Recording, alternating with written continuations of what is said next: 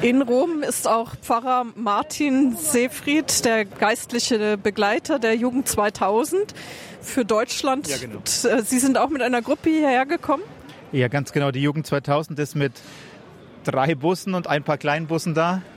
Für uns war das so ein richtiges Familientreffen.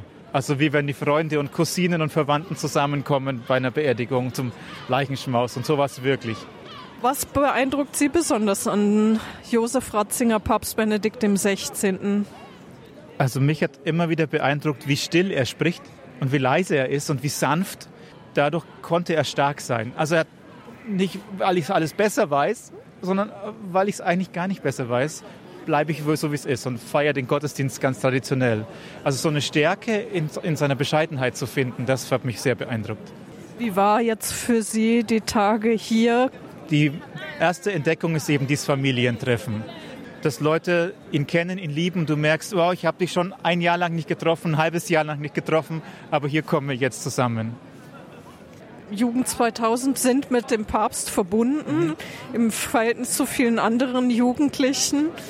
Wie kann man das erklären? Am besten kann man es erklären mit seinen Worten.